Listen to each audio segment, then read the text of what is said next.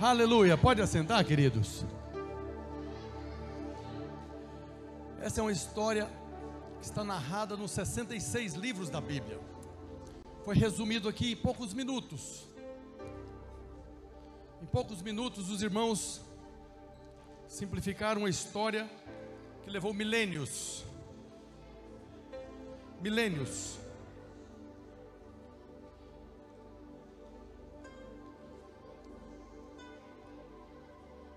Durante milênios, Deus trabalhou. Deus deixou escrito. Nós vemos aqui nascimento, vida e morte do Filho de Deus. Essa semana se comemora o Natal. Durante séculos, os irmãos evangélicos, crentes, não se importavam com essa data até desprezavam, até criticavam essa data, porque tem alguns fatores históricos que realmente não é nessa data. Se comemora aí o nascimento de Jesus, o Filho de Deus, no 25 de dezembro. E sabemos que lá onde Jesus nasceu é inverno terrível. Então, um imperador jamais convocaria um censo para essa data. Mas o que importa não é a data, não é o dia, não é a hora o que importa é o que aconteceu. Isso que aconteceu, que é comemorado, inclusive no mundo, sem muito entendimento, é o nascimento do Filho de Deus. Há um propósito gigantesco por trás dessa mensagem. Eu quero ler uns textos rapidamente com você, que o Evangelho de Lucas, Lucas resumiu, é o evangelho mais detalhado que nós temos. Evangelho de Lucas, no capítulo 1, a partir do verso 1, tem uma narração desse evento que aconteceu, o maior mover de Deus na história. Está escrito, se puder projetar. Naqueles dias foi publicado um decreto de César Augusto, lá romano, convocando toda a população do Império Romano para recensear-se. Este, o primeiro recenseamento, foi feito quando Quirino era governador da Síria. Todos iam alistar-se, cada um à sua própria cidade. José também subiu da Galiléia, da cidade de Nazaré, para a Judéia, à cidade de Davi, chamada Belém, por ser ele da casa e família de Davi, a fim de alistar-se com Maria, sua esposa, que estava grávida. Estando eles ali, aconteceu completarem-se os dias, e ela deu à luz o seu filho primogênito enfaixou-o e o deitou numa manjedoura, como foi interpretado aqui, porque não havia lugar para eles na hospedaria. Esse texto é cheio de detalhes. O Rei da Glória, o Elohim, Criador dos céus e da terra, nasceu aqui na terra, não tinha lugar para ele nascer, não tinha lugar para o Verbo se fazer carne, mas ali estava se cumprindo as profecias do Velho Testamento. E aí no verso 8 diz que havia naquela mesma região pastores que viviam nos campos e guardavam o seu rebanho durante as vigílias da noite. E um anjo do Senhor, diga, anjo do Senhor. E um anjo do Senhor desceu aonde eles estavam, e a glória do Senhor brilhou ao redor deles, e ficaram tomados de grande temor. O anjo, porém, lhes disse: Não temais Eis que vos trago boa nova de grande alegria, que o será para todo o povo. Fala comigo, eis que vos trago boa nova de grande alegria, que o será para todo o povo.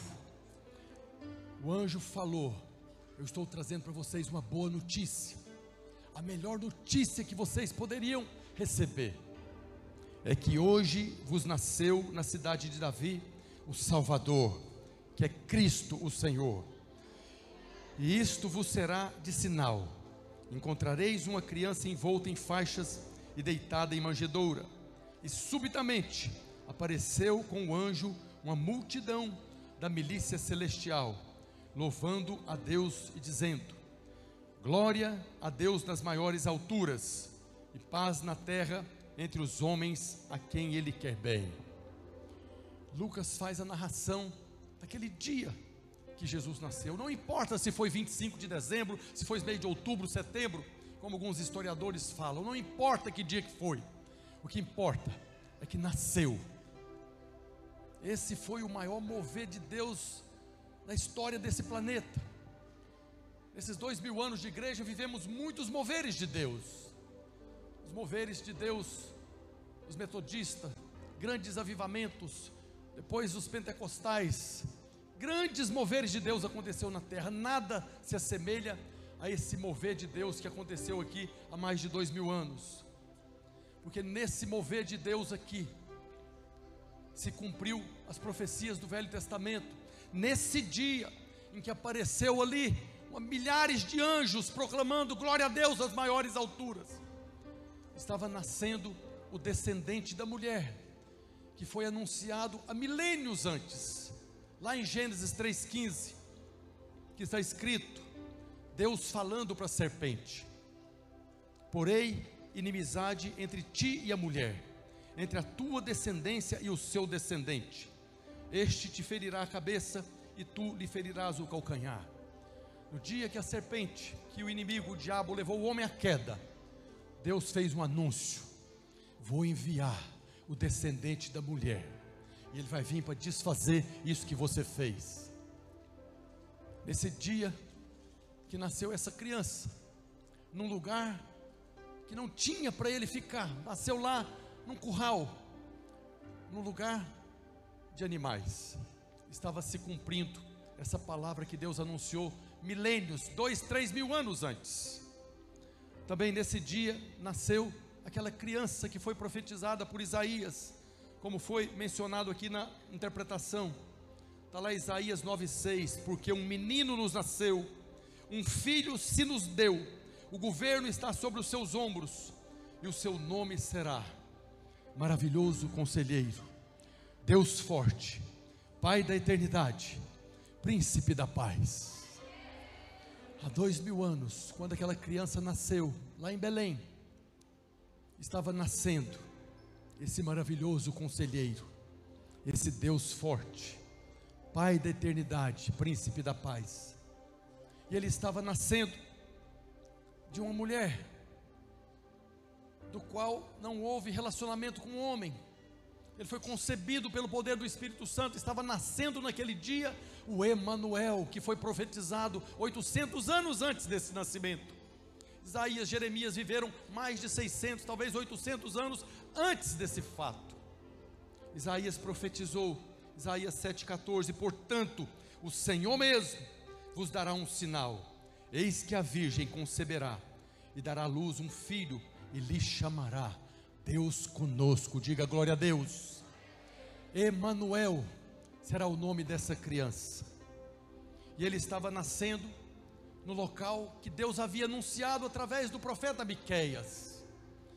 Deus falou através de Miqueias, lá no livro do profeta Miqueias, capítulo 5, verso 2: "E tu, Belém Efrata, pequena demais para figurar como grupo de milhares de Judá, de ti me sairá o que há de reinar Israel." e cujas origens são desde os tempos antigos, desde os dias da eternidade. Aquele menino que nasceu em Belém, da Virgem, não nasceu ali, ele já existia desde a eternidade. Naquele dia, o Verbo se fez carne, Deus se fez gente, entrou pela porta pela qual ele mesmo havia estabelecido. Todo o Velho Testamento foi anunciado Durante milênios, Deus anunciou esse dia. Diz a Bíblia que na plenitude dos tempos, Deus enviou o seu Filho. Há dois mil anos atrás, na nossa era, nós temos o privilégio, milhões de pessoas viveram nesse planeta, esperando o dia que nasceria. Nós podemos falar hoje, olhando para trás, ele nasceu. Naquele dia nasceu Emanuel, o Deus conosco. Por isso, nesse momento tão especial, apareceu o anjo aos pastores e anuncia para eles a boa nova de grande alegria. Deus estava agora anunciando o desmanchar daquilo que aconteceu lá no jardim, quando o homem foi colocado para fora. Lá no jardim, por causa do pecado, o homem foi colocado para fora. E Deus foi anunciando, anunciando, anunciando. E na plenitude dos tempos, nasceu o Salvador. O anjo apareceu. Pastores, vocês que conhecem essa história, vocês que conhecem tudo que está escrito a respeito, hoje vos nasceu na cidade de Davi o Salvador, que é Cristo o Senhor. Diga glória a Deus. Talvez para você que está aqui, talvez para você que está conectado, hoje seja a primeira vez que essa mensagem está sendo anunciada. Há dois mil anos, nasceu na cidade de Davi o Salvador. Não nasceu o juiz, não nasceu aquele que viria para condenar, não nasceu o acusador, nasceu o Salvador. Como João fala, o Verbo se fez carne e vai habitar entre nós. Naquele dia, Deus se fez gente. Naquele dia, Deus se fez carne. Nasceu o Emanuel, a maior notícia de todos os tempos. Nasceu o Salvador. Nasceu o Salvador. Nasceu o Salvador do homem caído nasceu o Salvador do homem, desse mundo perdido, desse mundo maldito, amaldiçoado. Nasceu o Salvador. Essa é a boa nova de grande alegria. Nós não vivemos mais atemorizados, não temos mais medo, porque nasceu o Salvador. Se você precisa de salvação, hoje eu estou anunciando para você o que o anjo disse, essa boa notícia: nasceu o Salvador. Você precisa de salvação em alguma área da sua vida? Estou te dizendo, há dois mil anos nasceu o Salvador. Chegou o Salvador, o Salvador das nossas almas, o Salvador das maldições da lei, o Salvador da maldição da enfermidade, da maldição da pobreza, da miséria, da maldição da condenação. Nasceu o Salvador. E João fala no seu Evangelho para que ele veio. Em João, capítulo 1, verso 11: Veio para que era o seu. Diz a Bíblia que os judeus tinham os oráculos de Deus, eles conheciam tudo que foi anunciado. Jesus veio primeiro para eles. As pessoas do mundo não tinham condição de saber quem era aquele menino, ainda que magos, feiticeiros, astrólogos que conheciam o céu. Isso é algo tremendo, queridos. No Oriente, haviam homens, magos. Quando está falando de mago, está falando de feiticeiro. Aqueles homens, eles profetizavam pelas estrelas. Então, eles eram profundos conhecedores do céu. E um dia, aqueles homens estavam olhando para o céu, como fazia todos os dias. E eles falaram: apareceu uma estrela ali. Essa estrela não existia talvez um chamou o outro. Vem cá, olha o que eu acabei de achar no céu. Tem uma estrela que não estava. Pegaram todos os documentos deles e olharam, realmente, nunca vimos essa estrela. Tem algo nessa estrela. E de alguma maneira eles conheciam as profecias. Eles que não tinham os oráculos de Deus, que não era povo da aliança. Eles viram, através daquela estrela, que havia nascido aquele que havia sido anunciado, e eles foram ao encontro dele. Como João diz, Jesus veio para o que era o seu, esse povo que tinha o conhecimento, mas os seus não o receberam. Veio para o que era seu, e os seus não o receberam. E porque os seus não o receberam, Deus abriu essa promessa. Deus Pai diz: mas a todos quantos o receberam, deu-lhes o poder de serem feitos filhos de Deus, a saber, aos que creem no seu nome. Ele veio para um povo, o povo da aliança, mas de alguma maneira aquele povo da aliança o rejeitou, não o recebeu, e Deus usou dessa rejeição. Vocês é que tinham condições de anunciar para todo mundo que nasceu o Salvador. Como vocês não receberam, então a partir de hoje, a partir dessa data, todos quantos o receberam, vai receber o poder de ser feito filho de Deus, apenas porque creem no seu nome, porque creem no Emanuel, que creem naquele que nasceu da Virgem, creem que nasceu em Belém da Judéia. E Jesus nasceu, viveu a sua vida, cumpriu tudo que estava escrito, tudo. A vida de Jesus, registrado nas Escrituras, no Novo Testamento, nos Evangelhos, é o cumprimento de tudo que foi anunciado, até o beijo do traidor, as 30 moedas de prata, a morte no madeiro, tudo estava registrado. Todos os homens, todos os bilhões de homens que nasceram nesse planeta, nasceram para viver. Esse descendente da mulher, esse que Isaías chama de príncipe da paz, nasceu para morrer. O único homem na história da humanidade que nasceu para morrer, que nasceu e o propósito da vida dele era morrer no nosso lugar, para nos levar de volta para casa, para nos levar de volta para o jardim de onde nós fomos expulsos, para esse lugar que Deus preparou quando nos criou. Deus não nos criou para viver na terra amaldiçoada, Deus nos criou para viver no jardim de delícias. Quando Jesus nasceu, viveu e cumpriu o propósito morrendo pregado no madeiro. E a Bíblia diz que maldito é todo aquele que for pendurado no madeiro.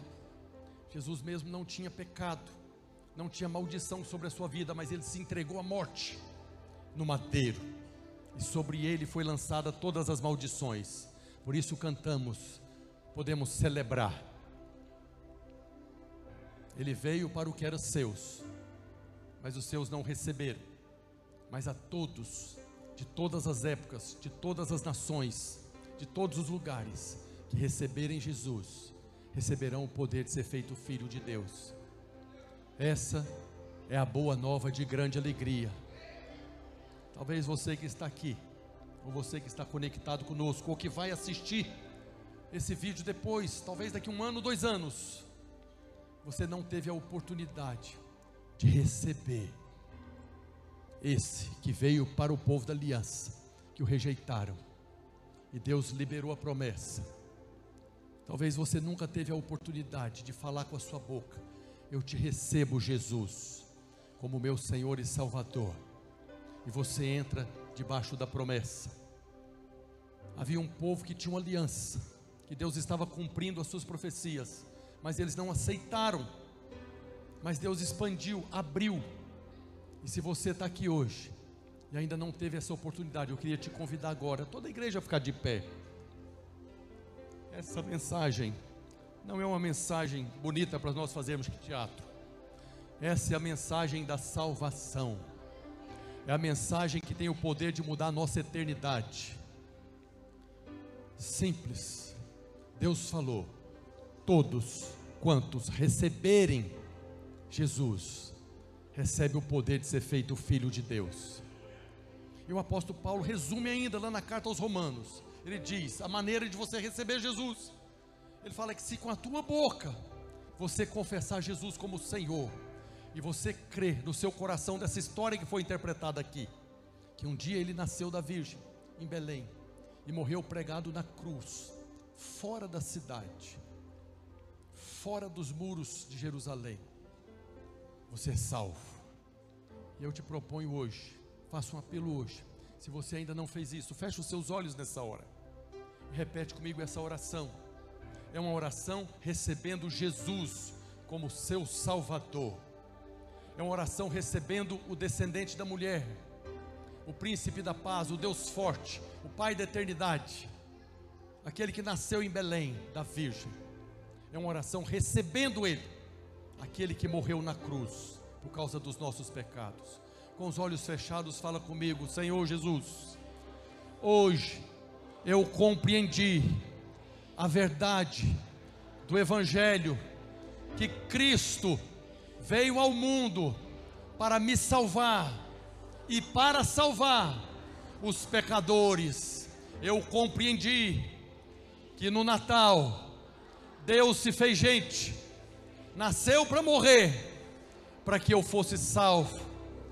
Por isso, hoje, de livre e espontânea vontade, eu te recebo, Jesus, como meu Senhor, como meu Salvador, e eu proclamo com a minha boca que Jesus Cristo é o Filho de Deus, que veio aqui na terra, em carne e sangue, morreu na cruz, no meu lugar, pelos meus pecados, e porque eu creio, eu sou salvo e recebo o poder de ser feito filho de Deus e de participar da nova e eterna aliança.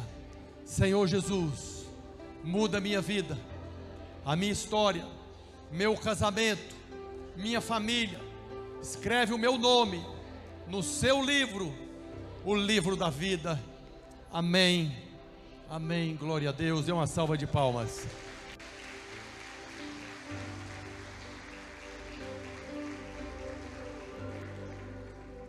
Tem alguém aqui no nosso meio que recebeu essa mensagem como uma oportunidade de receber Jesus e você fez isso pela primeira vez? Se você está aqui e nunca tinha tido a oportunidade com entendimento de receber Jesus e receber o poder de ser filho filho de Deus, tem alguém que é a primeira vez que fez isso?